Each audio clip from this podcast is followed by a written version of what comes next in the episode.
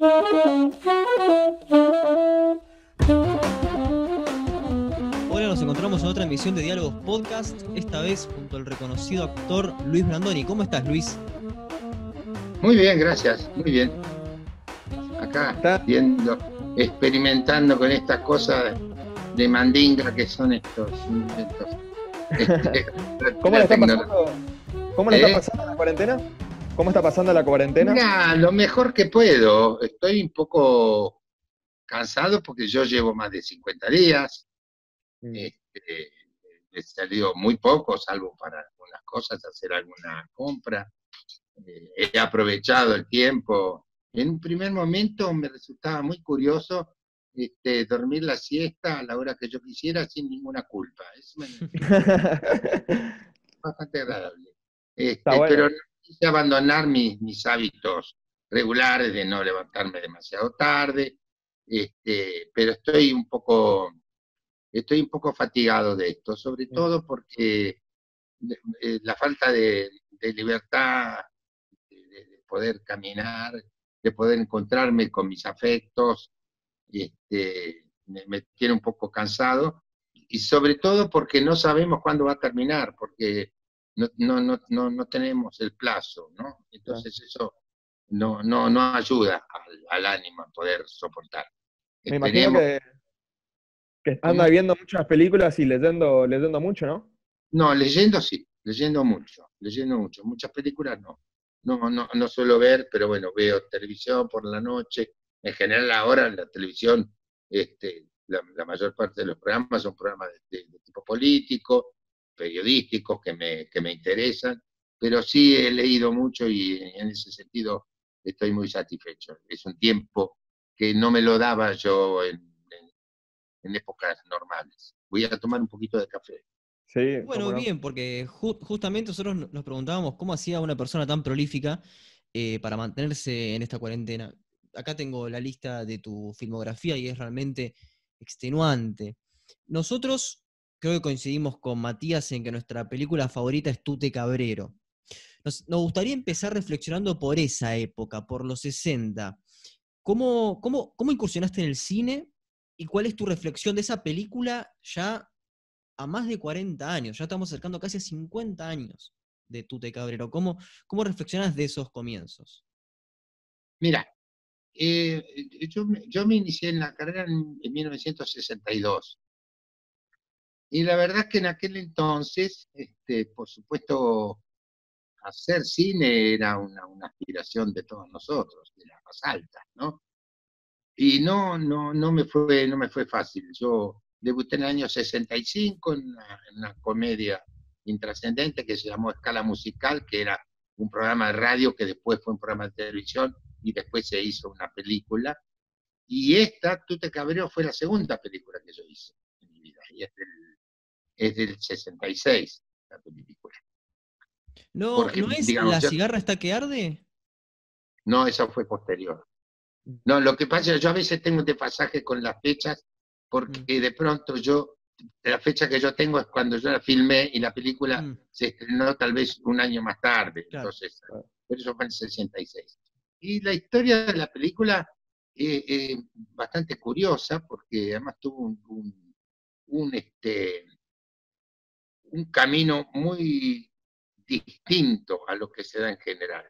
Porque la película empieza por ser, la película, el libro de, de Roberto Acosta empieza por ser un capítulo de una película. Esta es la verdad. La película en general es corta, ustedes la vieron, si la deben haber visto. Sí, dura una hora por eso. ¿Por qué? No era una duración normal, pero era porque originalmente iba a ser parte de una película, eran dos mediometrajes, mediometrajes largos, con una película brasileña, y todo lo que se había acordado. Por eso la, la película dura ese tiempo, creo que eran, no sé, cincuenta y pico de minutos que estaban previstos para cada una de las dos películas que iban a conformar un largometraje creo que pocos días antes de empezar la, filmación, o pocos días después de empezar la filmación, se cae el proyecto de, Brasil. Con lo cual nos quedamos con una película corta. Según mi criterio, que supongo que no lo compartirán ustedes, para mí hay escenas excesivamente largas, algunas escenas sin diálogo no, no teníamos y, y Cosa tampoco tenía, digamos, el oficio de, de agregar algunas escenas o diálogos. La, la producción era una producción muy modesta, de modo que no, no era cuestión de agregar algún, alguna escena en otro decorado, en otro lugar. Digamos, era muy acotada la producción. Y entonces, bueno, la, hicimos este, como, como pudimos. Me parece que la, la historia es sumamente atractiva. Y el camino curioso que yo señalo es que empezó siendo esta película, que años después se hizo una versión televisiva de Tute Cabrero y que finalmente terminó siendo una obra de teatro. Mm. Es decir, al revés de lo que suele ocurrir, de que empieza en el teatro y después pasa a la televisión o al cine. Este, este eh, eh, Tute Cabrero hizo el camino inverso y ha tenido mucha suerte porque el, el tema sigue siendo muy atractivo, muy dramático, es una, una, situación muy compleja. Luis, y me imagino que... Muy llamativa. Que, vos antes de, de, hacer cine hacías teatro, ¿no? Empezaste... ¿Empezaste tú actuando en teatro o pasaste más a la sí, en, sí, en la profesión me inicié en el teatro, sí. Sí, sí, en el año 62.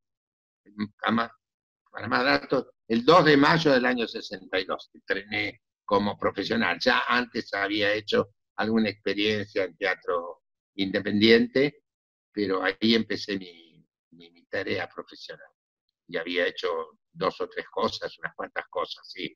En el 64 y 65 formé parte del elenco estable de la Comedia Nacional, lo que para mí fue una experiencia extraordinariamente importante, porque ahí se hacía teatro de repertorio, lo cual me permitió a mí en dos años hacer nueve títulos que para era un entrenamiento, un, fuego extraordinario para un actor joven. Sí, muy intensivo. ¿Cómo? Muy, muy intensivo. Muy, sí, porque se hacían temporadas de, unos 45 días. Mm. Claro, yo lo que... De modo tal que ah, estrenábamos un jueves y al lunes siguiente empezamos a ensayar la otra obra, de modo que era un, este, un ejercicio extraordinario. Y además hice un repertorio muy, variado. Hicimos Molière, hicimos comedia de Shakespeare, hicimos eh, eh, dos obras de autores noveles, hicimos Yetatore, hicimos Doña Rosita la Soltera, digamos, un, un, repertorio muy variado que para un actor joven fue una experiencia invalorable, comprenderán. Claro, es que justamente en Tute Cabrero lo que noto es cierta influencia del cine negro, porque no hay una sociedad ideal, no hay un final feliz. Todos los actores son, todos los actores son miserables. Los personajes. Eh, lo, claro, claro, eso quise decir. Los personajes son miserables, quise decir. los personajes que, se interpretan son miserables. Y, em, digamos, hay mucha influencia por las expresiones del teatro, ¿no? Todo, son todos elementos del cine negro muchas expresiones del teatro. Claro, claro. O sea, este, por ejemplo, las tomas, este, que, bueno, que vos decís que son lentas, eh, en, las cuales se ven las expresiones de los, de los protagonistas, la angustia de los protagonistas de no saber quién va a ser racionalizado, eh, guardan mucho el cine negro, ¿no? De esa tragedia del film noir.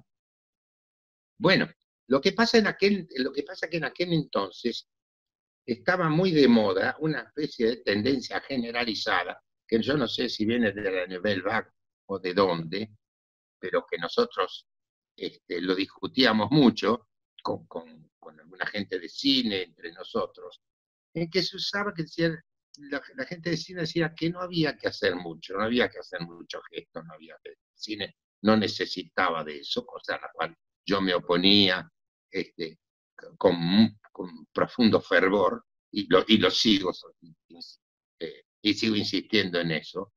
Pero primero, en Tuta Cabrero, la expresividad de los actores, por supuesto, tenían, no veníamos del cine negro, veníamos del teatro.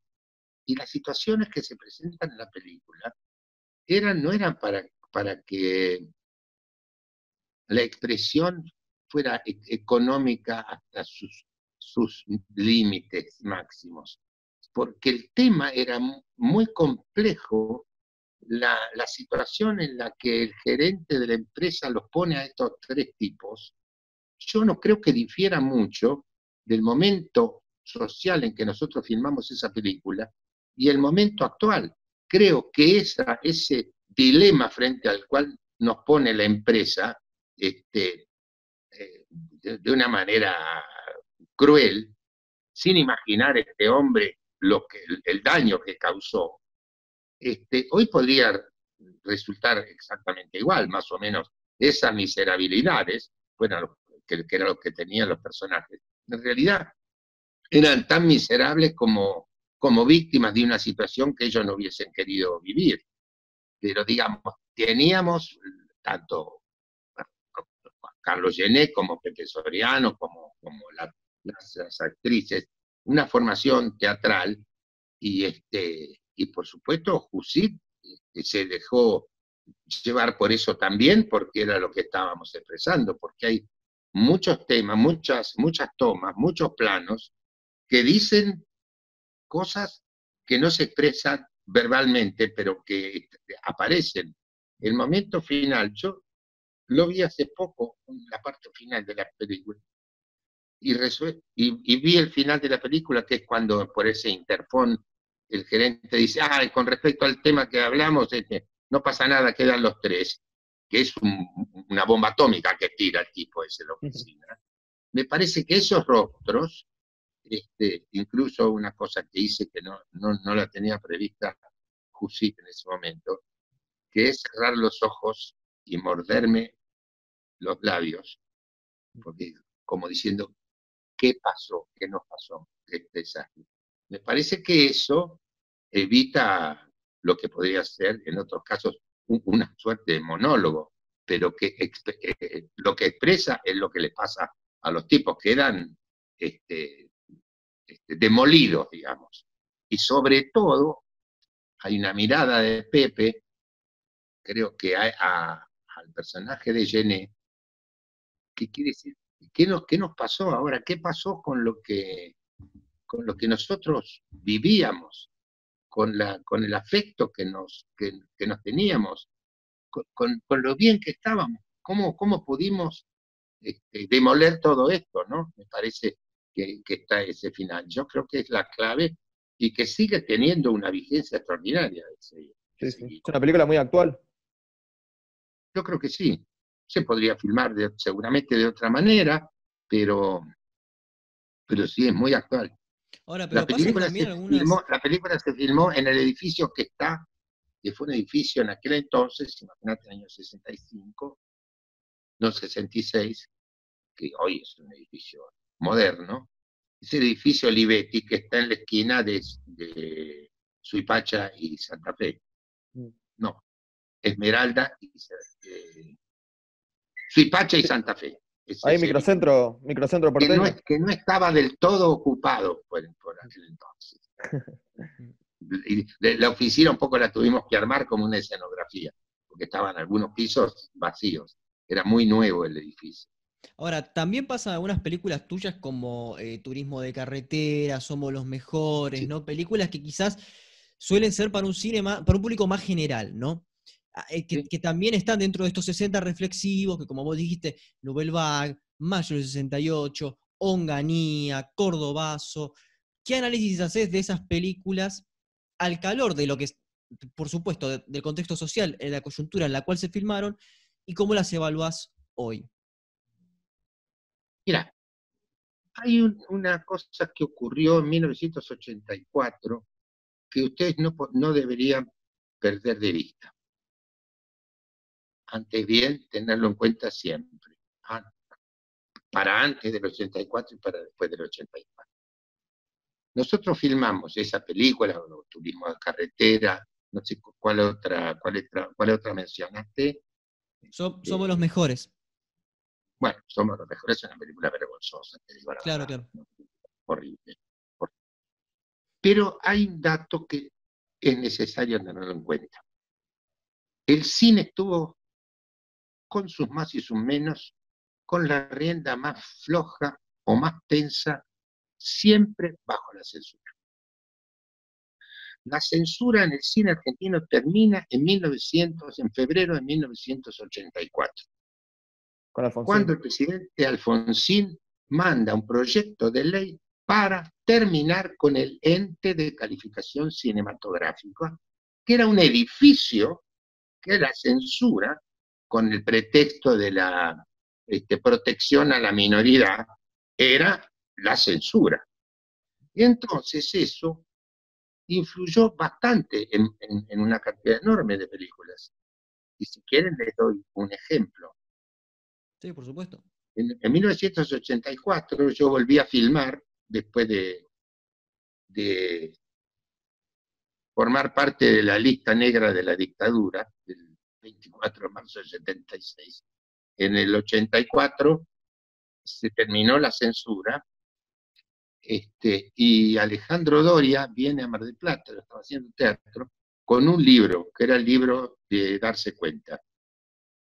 Y me pareció que, bueno, que estaba bien para mí, era volver al cine después de ocho años de ostracismo, me estaba encantado de la vida. Pero le dije, bueno, pero de todos modos me parece que, hay algunas cosas que, podrían reforzarse más que yo. Entonces él me cuenta que junto con Jacob Lassner habían escrito el libro para filmarlo antes. Entonces, filmarlo antes significaba que había cosas que no se podían decir ni filmar, o filmar y saber que iban a, caer en el canasto de, de los recortes. ¿no? Digamos, este, entonces, entonces, hay un antes y un después en, en, la historia del cine. Tanto es así que les cuento una, una, una infidencia, un chimento, pero digamos, los productores estaban encantados con esa, con esa libertad de la cual iban a gozar, por eso en los años del año 84, 85 se filmaron una cantidad de cosas, muchas referidas al pasado inmediato, con toda libertad. Y en el mundo, en el barrio del cine, ustedes saben cuál es el barrio del cine, sigue siéndolo, ¿no? ¿O no? Sí. El, que eh, está La Valle, Junín, donde estaban las distribuidoras, mm. las, productoras, eso era el, barrio, el barrio del cine, de la cocina del cine, digamos. Mm. Y se, lo criticaba Alejandro Doria, dice, pero mira si será boludo, que hoy que se puede filmar cualquier cosa, cualquier cosa, que no hay manera de que te la corten ni que nadie la, censure, se le ocurre filmar una película donde a un pibe un camión se lo lleva por delante, lo, hospitalizan y mira vos. Era como una tontería, si es un boludo. Hoy que se todas las tetas, todo lo que queramos, este, este señor se le da por ahí. Y efectivamente, no estaba equivocado Alejandro Doria, porque la gente, la película anduvo muy bien, tuvo una gran repercusión de público y tenía un final épico, ¿no? Que hacía que la gente, no, no sé si conscientemente, pero subconscientemente estaba aplaudiendo, es un final que se aplaudió en todos los lugares donde se dio la película, este, pero en Argentina estaban aplaudiendo a una cosa que podía resurgir, que era la República, que era la vida de este, este muchacho que se repone y se, aferra a quien le ayudó. Eh, de modo que era otro, era otro tiempo. Entonces, todas esas películas que vos me mencionás, Somos los Mejores era una película oportunista que se aprovechó la, el, hecho de que estudiantes fueran a la final del, del, del, del Mundial de Clubes, digamos, se consiguió la financiación, pero la verdad que era muy débil desde el punto de vista del guion. Nosotros la pasamos fantástico, digo, la filmación, lo divertimos mucho, pero la película no. Y otras también, pero este, eh, en, lo que yo recuerdo de esas, de esas películas, bueno, de todo modo, también nosotros supimos hacer en otras épocas, en épocas curiosas, en épocas de, censura, nosotros también filmamos la Patagonia Rebelde. Mm, sí, en el 75, ¿no? 74. Ah, 74. Sí, sí, sí, 1974, sí. Digo, se, se, filmaron, se filmaron películas que eh, eran impensables. Digo, Tiempo de Revancha era una película impensable para el momento que se filmó. Se les escapó. ¿No? Me parece. Yo creo que, eh, lo que lo que se les escapó y antes de llegar a, los, a los 70, eh, no, perdón, es, de los 70. José María y María José, un tema del aborto. Sí, sí que, decime, ¿en qué año fue eso? Porque 73. ¿Eh? 73, entre la NUCE y el camporismo, estamos ahí. Sí. 73, sí, no, no. Claro, claro. Claro, sí, exactamente, exactamente. Bueno, esa, esa fue una, experiencia curiosa, muchachos, porque nosotros hicimos antes un mediometraje. El señor, ¿cómo se, cómo se llama el, director? Eh, era un ingeniero. Em, era, de Plata. Campañolo. Bueno, no, no, recuerdo. Costamaña. Costamaña. Mm. Costamaña lo quería hacer, era un guion, que una idea que él tenía, era esa idea. Y entonces se le ocurrió hacer un mediometraje que lo dirigió este, el, director de fotografía, ¿quién era? Este, que fue director de fotografía de Torre Nilsson, de tantos. Disalvo. Eh, Disalvo, Aníbal Disalvo. Aníbal Disalvo, que era un un cameraman extraordinario, no sé si ustedes supieron, antes de que apareciera el, aparato ese que no se mueve, el, arnés ese que, ahora te, mantiene quieta la cámara, él lo hacía con las muñecas, en la maravilla. Hicimos un, un mediometraje de una duración de unos 20, 25 minutos. Mm. Y la dirigió Aníbal Di Salvo. Y después se decidió este hombre a hacer la película y él creyó que viendo la filmación podía haberla filmado y la filmó como director él y por supuesto Aníbal Di Salvo hizo la dirección de fotografía. De modo esa, esa fue la curiosidad de que filmamos primero un mediometraje y después hicimos esa película que fue, creo que sigue siendo la única película en la historia que se filmó completamente en la ciudad de La Plata. Y posteriormente tenemos la Patagonia Rebelde, ¿no? que Matt quiere decir algunas palabras sobre esa película. Sí, sí. Sí, quería saber eh, cómo fue el, proceso justamente eh, en épocas de, gran censura y gran autoritarismo de filmar una película tan subversiva, sobre todo eh, para las Fuerzas Armadas, ¿no? Con usted esta historia en base a las investigaciones de Osvaldo Bader. ¿Cómo fue el proceso de censura? Bueno, yo no, no te puedo hablar del que puede ilustrarte mejor en ese sentido, te puede ilustrar en un, en un reportaje de cuatro o cinco horas ese Héctor Olivera, que era no solo el director, sino también el productor. Es, esa, esa parte yo la desconozco, a mí llegaron a mis manos el guion, yo había leído el, libro que, que Bayer hizo en, en base a la Patagonia Trágica. Claro. Ese es el antecedente. Este, pero la filmación de la película, yo lamento tanto que no haya existido en ese momento las cámaras, las pequeñas cámaras de televisión para poder grabar otra película. De, haberse grabado la filmación de la película, hubiésemos tenido otra película. Porque no solo era una, gran, una grandiosa producción, que hoy no se podría hacer, lo tenemos hablado con Olivera, se, fletaron, por ejemplo, tres camiones mosquitos al, sur, a, Río Gallegos, con autos de la época, de los años 20. Una cosa, tres camiones mosquitos, con camiones, camionetas, una cosa espectacular. y además, la curiosidad, además con los técnicos, la curiosidad de que mucha gente este, estaba viva y que habían pasado ese momento, vivieron ese momento. O eran los hijos, o eran, o, fueron personajes de, la época, la época era el año 21, que más o menos centralmente ocurre. 52 años que había ocurrido esos episodios. Pero, por ejemplo, un día me vi un tipo en, la comida, comíamos juntos en, en unas y viene alguien a preguntarme quién era Bayer, que era el autor del que había hecho la investigación. Le buscaban todos a Bayer, en general para matarlo, ¿no? Eh, en general para putearlo, claro. Y entonces yo, por discreción, le dije, bueno, yo no sé si está. Él no me lo conocía, Bayer. Voy y le digo, ay, hay un tipo que te quiere, que te quiere conocer, que dice, dice, bueno, decirle que venga. Y Bayer tenía unas, algunas preguntas, que eran preguntas piloto, para ver si los tipos macaneaban o de verdad fueron protagonistas de lo que, lo que iban a contar.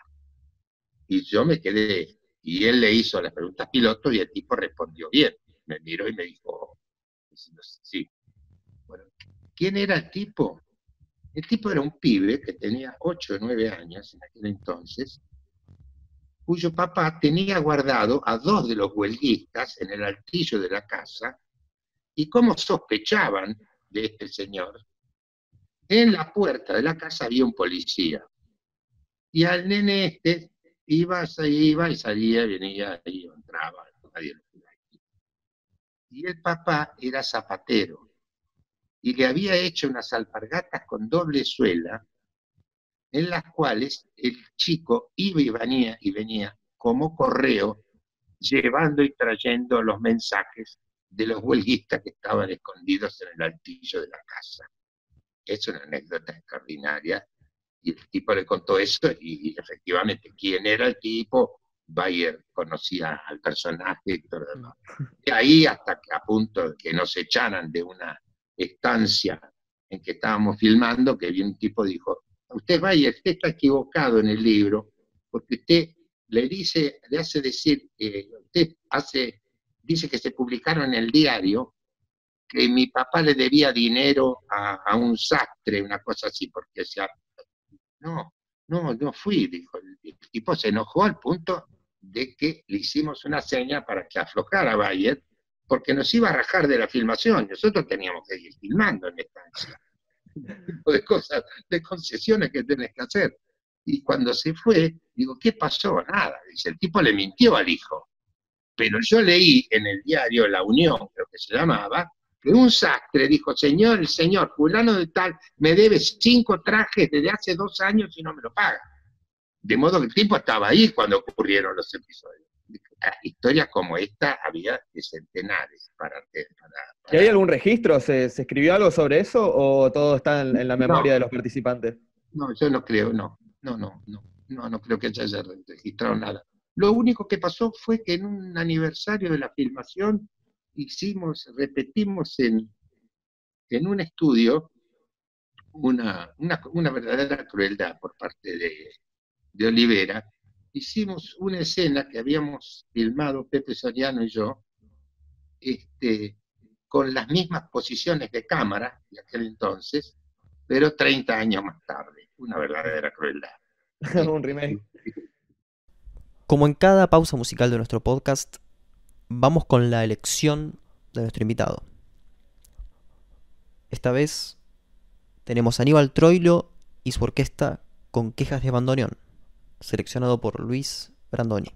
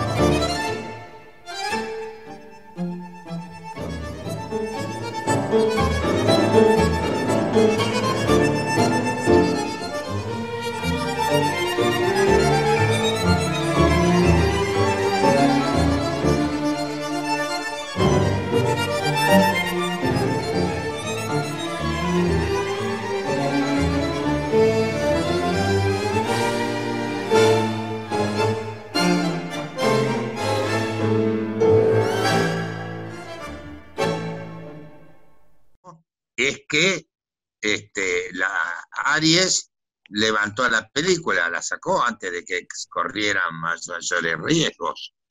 Y la película nunca, nunca más vio la luz del sol.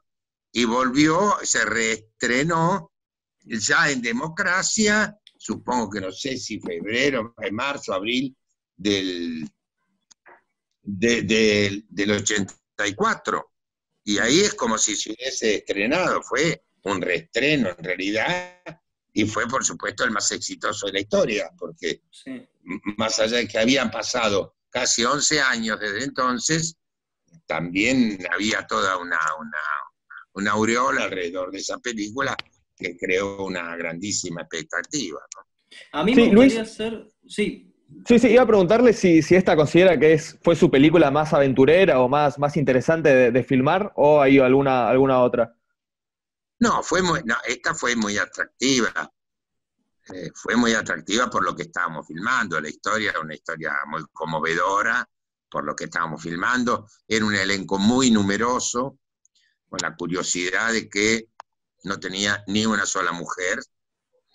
Este, se avivaron de esto cuando estamos por, por, por, por filmar la película, pero la única persona, la única mujer que aparece en la película es en una fiesta de un primero de mayo, en una especie de, de, cantito que hacen en el sindicato, y aparece una actriz cantando una cosita nada más, pero como personaje no aparece ninguna mujer. Éramos una cantidad importante de muchachos que por, esas cosas del cine argentino tuvimos la, suerte, porque fue muy divertido, de parar todos. Este, en aquel entonces, este, Río Gallegos tenía algún hotel, pero era un, una, una, ciudad chica en realidad. Creo que no tenía teatro, por ejemplo. Este, y nos hospedaron en una casa, en un edificio de, dos pisos, eh, cuadrado recuerdo, pero con muchas habitaciones que eran donde vivían el, personal jerárquico del frigorífico Armour, creo que existía ahí, que era un frigorífico muy, muy, muy importante, de donde salía eh, la, carne de oveja, por supuesto, la, la lana, etcétera, muy importante. Entonces, ahí vivíamos, no sé, creo que había ocho o diez habitaciones, este, con una cocina muy grande, muy generosa, donde nos divertíamos mucho porque tenía lo que se llamaba la, cocina económica, que era cocina a leña.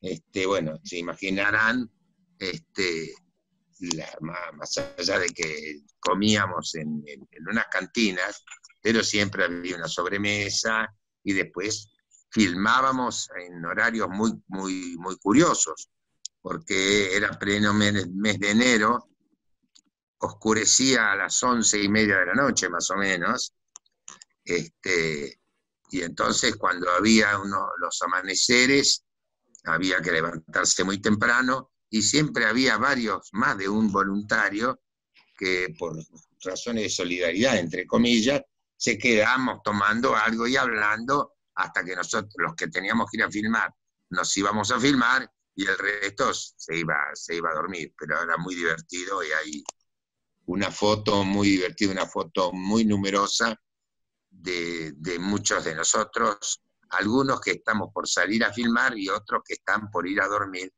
que la tengo de recuerdo, que es un lindísimo recuerdo mío. Esperamos que alguna vez vean, la luz, ¿no? Ese backstage que nunca, que nunca, este, que nunca se pudo hacer, ¿no? Que, es lo que estábamos hablando este, previamente. ¿Cómo, cómo? Repetime. No, no, que bueno, que, esperamos que eso sea como una especie de backstage, ¿no? Si, si, alguna vez ve la luz. Pero a mí me gustaría focalizar en dos películas que son básicamente contemporáneas, que son, y bueno, y que tienen un, este, una intención muy distinta. Una es Juan que reía y otra es La Tregua. Juan que reía es una, es una comedia, un drama que muestra específicamente cómo cambia todo a partir de, de un elemento material, cómo se corrompe una persona a partir de un elemento material. Y en La Tregua, así de un homosexual, hablando de censura en esa época, ¿no? Sí.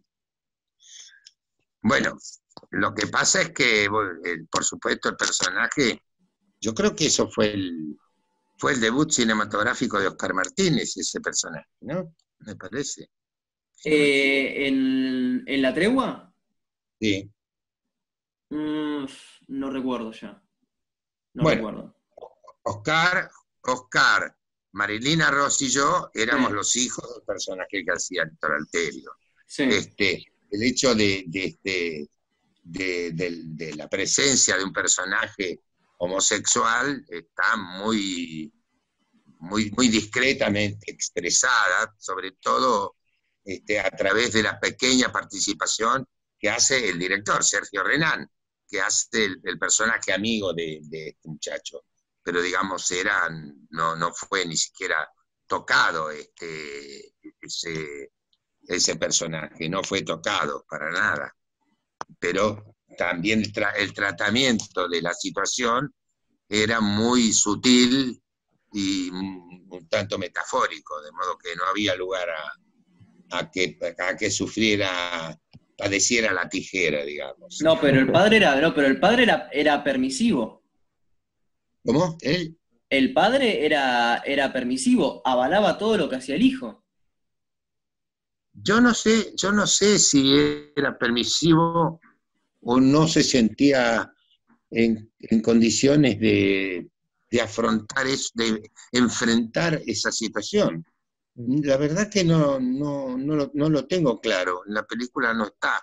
En todo caso, quien se manifiesta muy, muy, este, muy enojado con esa situación es el personaje que hacía yo, que era el hermano mayor. Ese sí, digamos, se muestra este, nítidamente enconado por, por, esta situación que él, sabe cuál es, ¿no? Sí, sí. Este, y, creo que, hay, hay, alguna alusión a eso. Y en, Juan que reía, eh, y, en, Juan que reía, que era la otra película que estaba, que estaba mencionando, se ve también al bajo mundo de las villas, ¿no? ¿Cómo era, cómo era filmar en esos, en esos lugares? Ah, no, no, bueno, eso. Yo.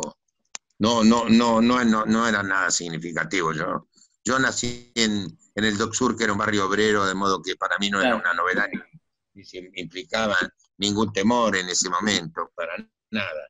Este, pero Juan Creía es una película, es un guion espléndido de Oscar Viale y de Jorge Goldenberg, este, que además este, tuvo, tuvo no, no, yo no recuerdo cuál fue su repercusión en el público, pero lo que sí sé es que se dio este, más de una vez en, televisión y tuvo una, gran repercusión, porque es una, historia, este, está muy bien contada, y es la historia de un, de un joven que hace una, demuele una familia y su propio y su propia vida por, por, el, hecho, el hecho de que le roban el automóvil, digamos, este, pareciera ser que su vida dependía de eso, con un jefe que era un verdadero canalla, un personaje que hace magníficamente Lupi, ¿no? porque los diálogos que tenían ellos dos eran muy, muy, muy divertidos y muy, muy crueles,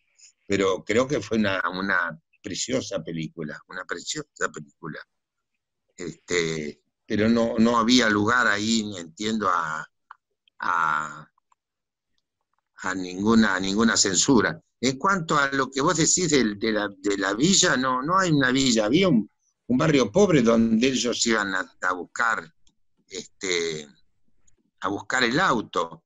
Pero hay una escena muy significativa que habla de un lugar que todos sabemos que existe y que creo que se menciona, que es la calle Warnes, a donde este boludo va a ver si, puede encontrar algún resto de su, de su Citroën 12B, este, donde liga una paliza terrible.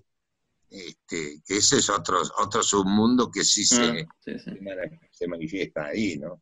Luis, eh, si te parece, podemos pasar al periodo ya democrático del 80, dos películas que se estrenaron, si no me equivoco, en el 85, que son para mí también icónicas de mis películas favoritas del cine argentino, que son Esperando la carroza y Hay unos tipos abajo.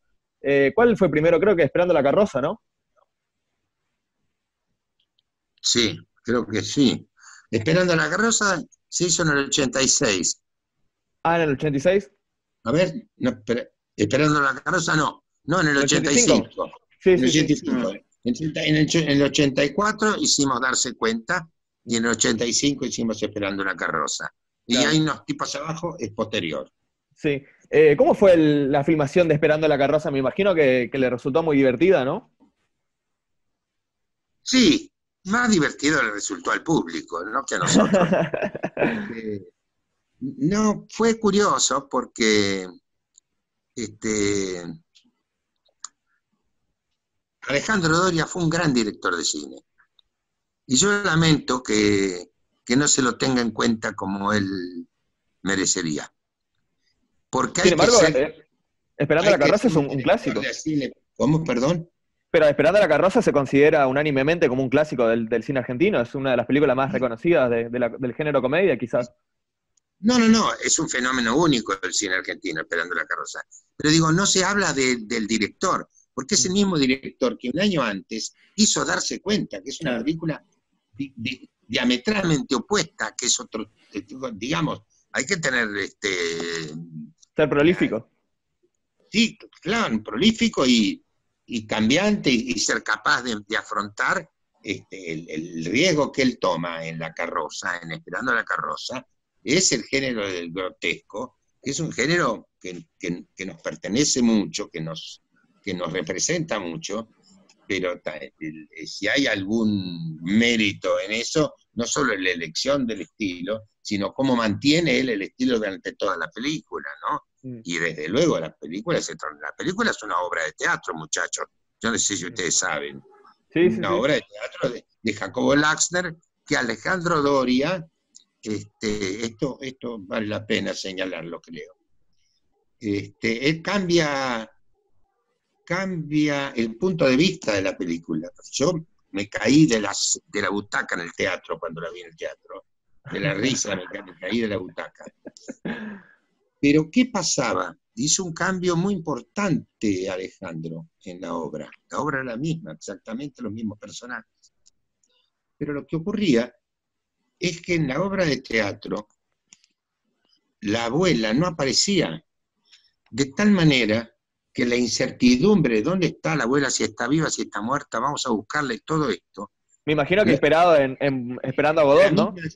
La misma ansiedad la tenía el espectador y los, y los personajes. Y la vieja aparecía en el final de la obra solamente.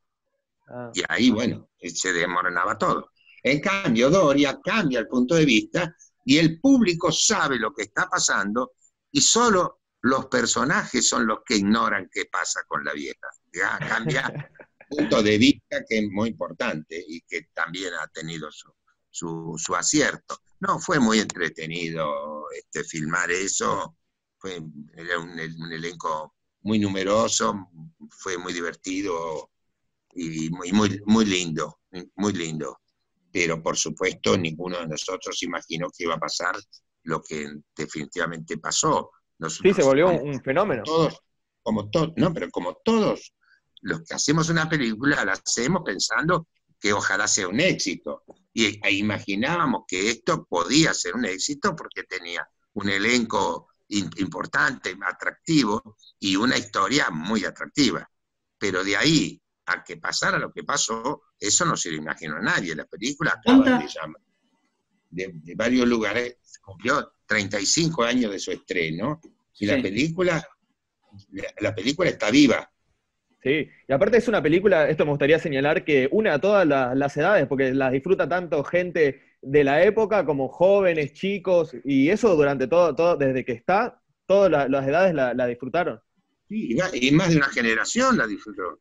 Y la toman, la, siguen, por eso yo digo que está viva la película, la película sigue siendo vista a, través de, las distintas maneras, este, por, por, la, por la televisión, por las que tienen los, los VHS, de todas las maneras posibles. Bueno, tiene uno o dos clubes de admiradores, no sé si ustedes saben. Sí, sí. Y no, es para menos. Uno que se llama Los Carroceros. Pero ¿cuánto, ¿cuánto había en vos en ese momento del grotesco italiano, ¿no? Del, cine grotesco italiano, por ejemplo, Feos, Brutos y Malos. ¿Cuánta influencia en vos había, ¿no? Este, para, para trabajar en ese momento sobre, sobre, esos personajes? Mira, este, el grotesco tiene mucha historia, pero sobre todo en el teatro argentino. Eh, don Armando Discepolo y después junto con su hermano Enrique Santos, este, son autores de grandes, grandes obras de la literatura teatral argentina. Este es un, es un género que a mí me gusta mucho y que yo además lo aprendí y tuve la dicha de hacer una de las grandes obras de don Armando, que fue Stefano, dirigido por él en la Comedia Nacional. De modo que es un, un, género que, que, es muy nuestro, muy propio, y que también lo ha transitado de manera magistral el, cine italiano.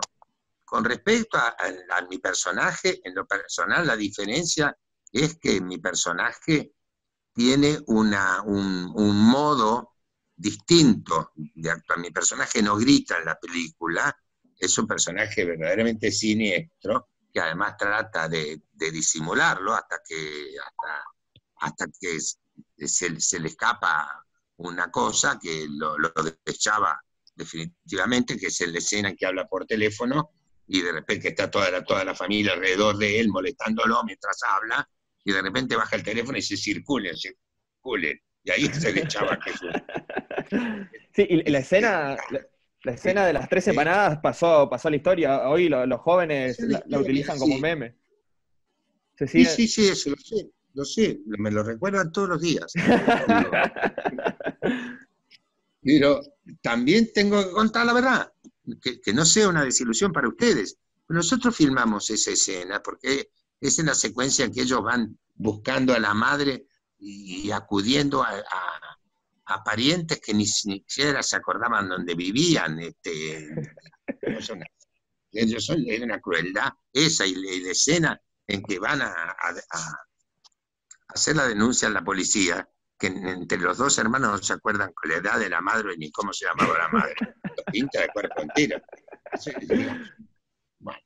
y, cuando filmamos esa película, que además termina con un plano desde afuera, que toma la luneta del auto, donde se lee un, un sticker que decía, los argentinos somos derechos humanos, nada menos. Ah, ¿Eh?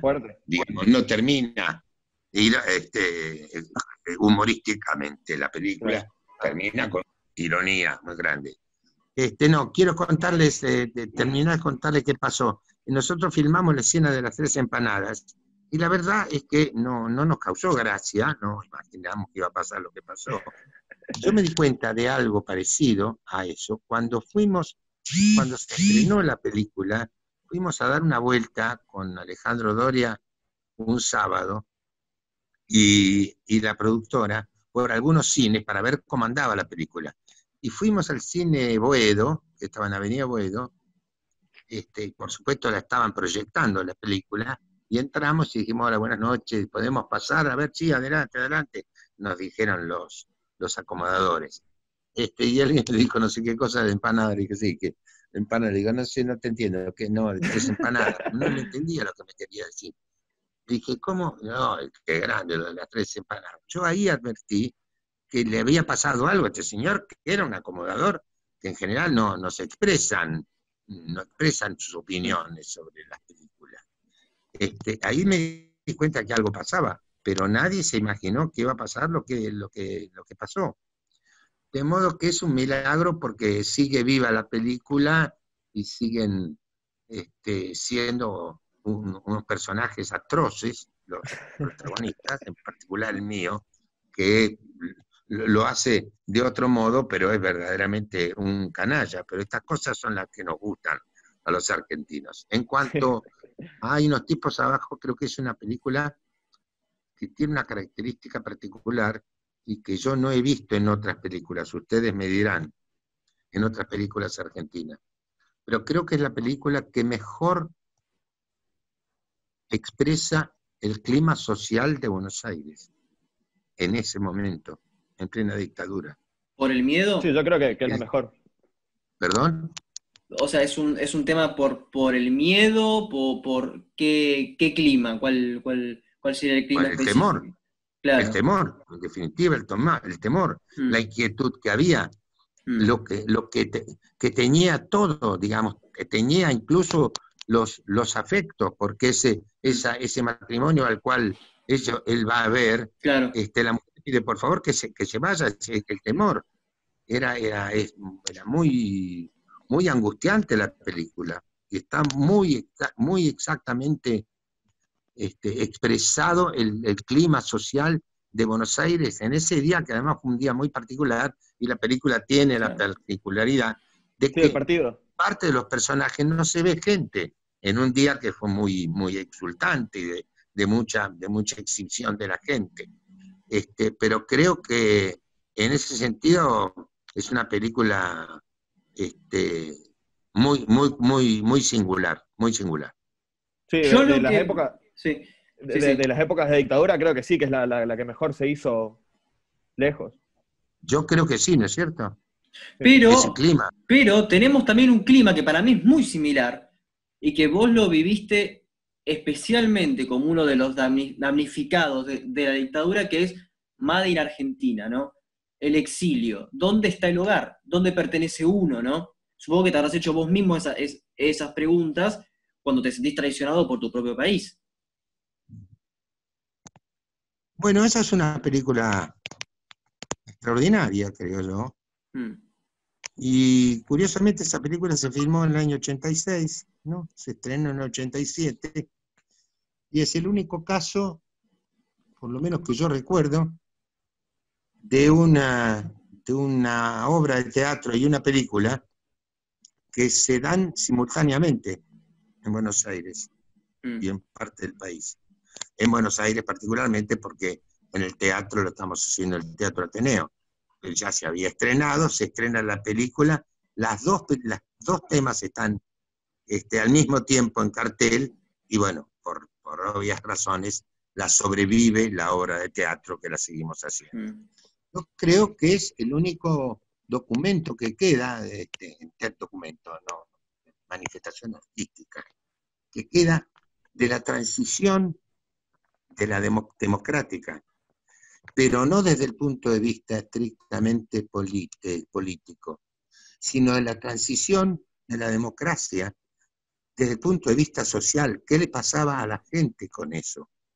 ¿Cómo vivieron los argentinos el exilio, cómo vivieron el estar, el estar dentro del país, cómo vivieron por dentro la, vida de la dictadura. Es una película, para mi gusto, extraordinaria, con una autora extraordinaria, que fue Nelly Fernández Tiscornia, que pocos mm. años después la perdimos, lamentablemente, pero me parece que es una gran película argentina, porque además plantea un dilema también, como hablábamos al principio de Tute Cabrero, este, que tiene las, grandes obras, donde los cuatro personajes centrales están en distintas posiciones, todos ellos. Los cuatro tienen razón. la temperatura emocional que tenía la obra en el teatro es una cosa que yo no volví a vivir en mi vida como actor, pero lo tiene también la película. Creo que es una, una película que tiene un, valor este, de, testimonio que, la hace muy singular. O sea, vos no resolvés, digamos, por Osvaldo, por el negro, por Mabel por Jolly. O sea, vos conciliás todo. Yo concilio. Claro, o sea, no es que te vas por la mirada de Osvaldo, no es que te vas por la mirada de, de, de Jolly, o sea, como que haces eh, vos decís que todos tienen razón. Es que él, lo tiene lo tiene asumido porque en, este, yo lo que creo que la posición de Osvaldo, que por supuesto tiene con la secreta esperanza de lograr que su mujer y sus hijas vuelvan a la Argentina, su mujer viene con la secreta esperanza de llevarse a su hermano, a su sobrina y a su cuñada, este, y cada uno tiene su, razón de, sostener su posición. Lo que pasa es que yo creo que Osvaldo tiene esa actitud porque padeció enormemente el exilio. Lo sufrió mucho, tal vez como no lo sufrió su mujer, Mabel. Él, de sus parientes en Lanús, no tiene ese registro, pero saben que se han visto en dificultades. Este, por eso hay escenas, hay escenas que son extraordinariamente importantes. La escena en que el personaje mío vuelve al hospital de psiquiátrico donde él estudió y donde tuvo su maestro y se encuentra con su maestro. Esa es una escena trascendente, donde se, se explica con una síntesis extraordinaria el sentimiento de culpa de ambos personajes, tanto del mío, porque qué va a decir mi maestro de que yo me fui, como del maestro de qué va a decir mi alumno, mi discípulo, de que yo me quedé y también se siente culpable por eso. Esa es una escena, para mi gusto, extraordinaria, que define una, una, una situación vivida por la sociedad argentina muy, muy complicada, como la escena que tengo yo con el personaje que hacía Uguarana, esa, en esa pizzería, en que el otro le pide que le cuente y, él dice, ¿sabe qué pasa? Que no se ríen de lo mismo. Trata de, explicarle que en realidad él la pasó mal y no, no se anima a decirle al amigo que la pasó mal porque el amigo está laburando de taxista siendo un profesional, le da pudor de explicarlo, más allá de ese plano extraordinario cuando él ve a una mujer, se pone de pie, la mujer se acerca y por lo bajo le, dijo, le dice, Osvaldo está vivo. Eso quiere decir que esa mujer hace 10 años que dejó de verlo y desde luego descontó que había desaparecido. Eso hay que hacer una guionista de esas con mayúscula para escribir una escena tan breve que dice tan fuerte. tanto. Bueno, eh, Luis, ¿podemos pasar a la década del 90? Sí, pasemos a la última década. Ya, estoy medio fusilado. Dale. Eh, eh, en los 90 se estrena 100 veces no debo, una comedia bastante polémica que no sé si se podría hacer un igual hoy. 100 veces no debo. ¿Cómo? 100 veces no debo. Ah, 100 veces no debo, sí. Bueno, esa también fue una obra de teatro, ¿eh? Mm, sí, sí. Eh, tiene una obra de teatro de Ricardo Talesnik, que también fue un, fue un escándalo cuando se estrenó, creó mucha, mucha resistencia a eso, porque es una película complicada. Sí, una es. moral muy complicada. Es fuerte. Y la casualidad que era dirigido también Alejandro Dore. Sí, claro tiene, unas escenas y unos diálogos polémicos, muy, muy polémicos. Muy, muy, muy, muy, muy. Los personajes son eh, terribles, terribles. Una comedia así. No, 30 años antes, me parece, ¿eh? casi 30 años antes en el teatro. ¿eh? Ah, en el teatro. Esa fue la segunda obra que escribió Tal, Talesnik después de su, de su debut como autor y de su éxito extraordinario que fue La Fiaca. Después de La mm, Fiaca estrenó esta obra. Sí, eh, bueno, después en los 90 tenemos El sueño de los héroes en el 97, que es muy interesante porque también retrata muy bien la vida de Buenos Aires, solo que de la década del 20, del 30, basada en una novela muy buena de Adolfo Bioy Casares. Usted hace el, papel del mudo. Sí. ¿Qué podría decirnos de, esa, de esa película, de esa filmación? A mí me gustó mucho hacer eso. Este, primero porque era, curioso el personaje, por supuesto, un personaje muy episódico. No, se tuvo que aprender grandes guiones.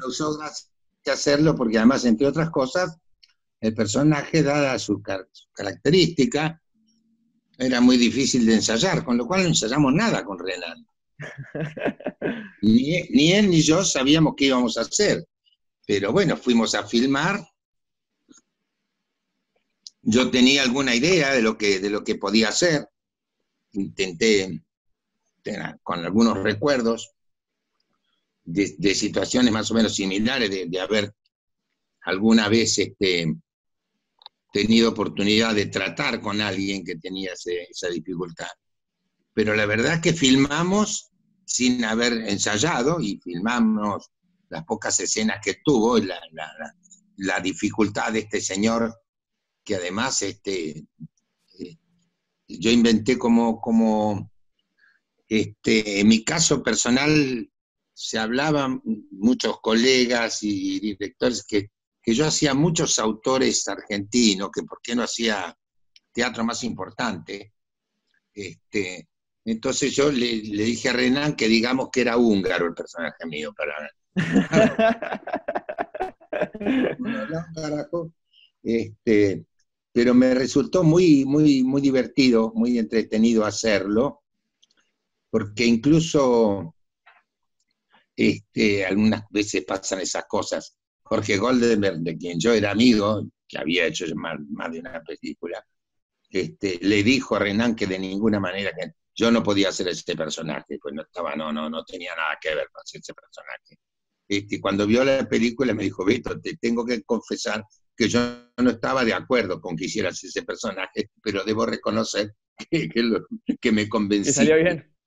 Era muy, era muy divertida la desesperación de este tipo de tratar de explicar sin, sin, sin palabras, con gestos y con, con sonidos culturales como algo que le pudiera dar una pista a este hombre desesperado que tenía delante. Pero es un... aparte Y me causó mucha gracia porque cuando fui a ver la película, al rato me di cuenta que era yo. Eso sí. es una película que es muy fiel al, a la novela, muy, muy fiel al libro. Sí, Casi al pie, al pie de la letra. Bueno, podemos entrar ya al siglo XXI.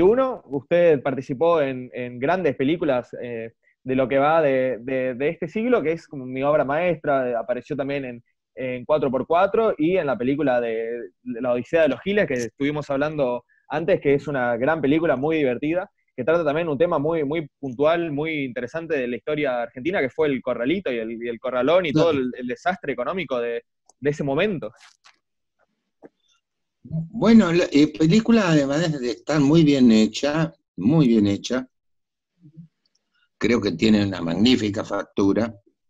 Este, este, tuvo una, una, una, una, secuela, para mí inesperada, pero, que, pero muy entendible, que algunos miles, algunas decenas de miles de, de argentinos se enteraron que había pasado en el 2001 con lo cual yo llegué a la conclusión de que algunos de nosotros, los, los veteranos, no nos ocupamos como debíamos de contarle a nuestros hijos de dónde venían, qué había pasado antes de que ellos vinieran al mundo, o, o no, o eran muy chiquitos y no se enteraron de un episodio tan traumático. Y eso, digamos, fue una, una, secuencia, una secuela inesperada de, de, esa película, más allá de los valores que en sí mismo que tiene la película. ¿no? No, Creo que fue la escena que es muy fuerte, muy, muy significativa del discurso de Caballo en la televisión, avisando las medidas del corralito. Sí, eso es muy representativo de la época. Sí, sí, sí, sí. Sí, mucho, mucho. Y de, la ansiedad, de la angustia de la gente, las reacciones. Creo que es una película magnífica, magnífica. Ahora, Luis, también nosotros, eh, o sea, en, una, en una eh, película que, fue un éxito también, El cuento de las comadrejas, trabajaste con Marcos Murdoch, ¿no? Eh, bueno, podemos hacer una, reflexión sobre este, sobre este gran actor y también sobre esa película que en parte me hace acordar a Sunset Boulevard. Tiene ciertas reminiscencias. ¿A cuál, perdón? A Sunset Boulevard. De Billy Wilder. Claro. Sí, pero ¿por qué te hace acordar? No sé. Tiene que, por el ocaso de la estrella, la estrella en decadencia, por eso. Bueno, pero tenía un antecedente, ¿no? Que era los muchachos de antes no usaban arsénico. Claro, claro. Es una remake. Claro, claro. No, yo creo que es una lindísima película. Yo creo que es una, gran película. El hecho, pobrecito, de haber trabajado con, con Marquitos, este, para nosotros fue un deleite nos conocemos de hace muchísimos años, nos conocimos cuando éramos muy jóvenes ambos. Este, y, fue, fue muy, muy grato incluso volver a trabajar con Graciela Borges. Claro. volver a encontrarnos después de muchísimos años de no trabajar juntos con Oscar Martínez. Oscar Martínez, como decíamos hace un rato, creo que debuta en, en La Tregua, y después hicimos otra película que dirigió Fernando Ayala, que se llamó, este, eh, ¿cómo se llamaba? Eh, La Gran Ruta, que era una, una comedia, era una comedia de un grupo de muchachos que organizaban un asalto a un hotel alojamiento, y Oscar Martínez hacía un travesti. ¿No era, ¿No era la de justamente la etapa de las comedias en las que vos también hacías como de motoquero, cosas así? No, no, no, no, esa no, no, pero esta, esta película un poco se hizo porque fue un gran suceso. La cigarra no es un bicho, en aquel entonces, que eran películas supuestamente picarescas. Claro, claro. Tenía un, tenía un elenco muy, muy completo. Este, y ahí Oscar. Entonces, con Oscar Martínez trabajé en La Tregua, trabajé en, en, este, en La Gran Ruta, y después no, no volvimos a encontrarnos más en el trabajo, hasta hasta que hicimos este, el cuento de las comadrejas.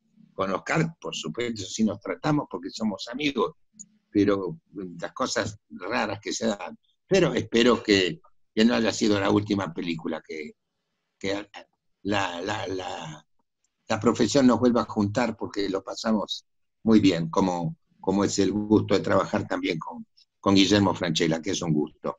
Y para... nosotros también eh, esperamos que, se vuelvan a, juntar. Eh, Luis, si a una persona joven que, no conozca tu filmografía le tuvieras que recomendar que vea cinco películas, o sea, las películas en las que vos participaste que más te, gusten, eh, ¿cuáles les recomendarías?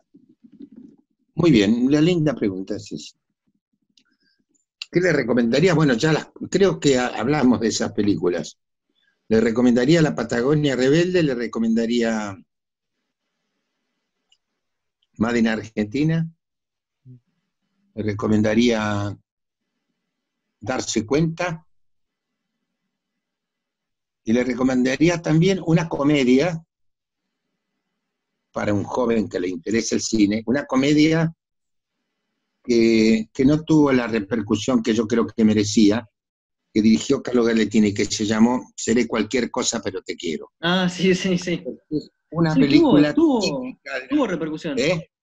Tuvo, tuvo repercusión, sí, sí, tuvo. Yo no, no, recuerdo bien, pero era una comedia típicamente argentina de las comedias argentinas, con un, con, digamos, este, con, más actual que las comedias de la época del cine, de la época de oro del cine argentino, porque era bastante más audaz, este, pero creo que es una, una comedia muy, muy, muy linda, muy, muy linda, con algunos trabajos memorables como el de Dora Baret.